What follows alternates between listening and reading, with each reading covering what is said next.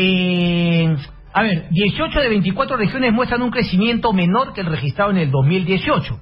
Regiones mineras tendrán su menor desempeño en cinco eh, años. ¿no? Eh, aquí está el informe del Comercio del Instituto Peruano de Economía. ¿no? Crecimiento al tercer trimestre según región, lidera Tacna. Luego Ucayali, Piura, Cajamarca, Ica, Purima, Cusco, La Libertad, Lima. Ahí está justamente. Bueno, eh, estamos con Rodrigo Izaguirre, economista del Instituto Peruano de Economía, para que nos explique un poco este informe, ¿no? Entiendo a la limón entre el comercio y el Instituto Peruano de Economía. Eh, Rodrigo Izaguirre, muy buenas tardes, gracias por atendernos. Oh, buenas tardes, Cristian. Gracias por la invitación. No, gracias a ti. A ver, Rodrigo, cuéntanos un poco, digamos, a las conclusiones con las que llegan con el informe respecto de las regiones.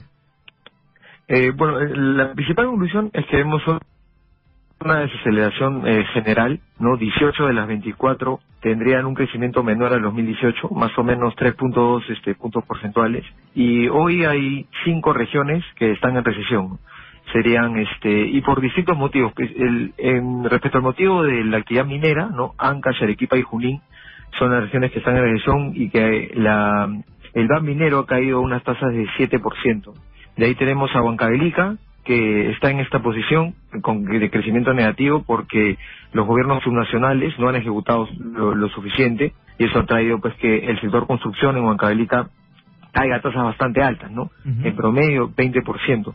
Y después está el caso de Madre de Dios, ¿no? Que es, que es este ahí bueno es, minero por la porque la producción de oro, pero es peculiar porque ahí son interacciones a eh, minería eh, informal o principalmente también a focos ilegales, ¿no? Entonces ahí sí es, esas actividades de intervención obviamente reducen la producción minera, afectan el crecimiento, pero ahí como como hay afecta, este temas ambientales es importante seguir este Correcto, claro, seguir apagando justamente, porque digamos, es un crecimiento económico, pero no es el tipo de crecimiento que se espera. Es decir, Rodrigo, que para cuantificar el crecimiento económico de alguna región también se toma en cuenta, digamos, el dinero proveniente de actividades ilegales.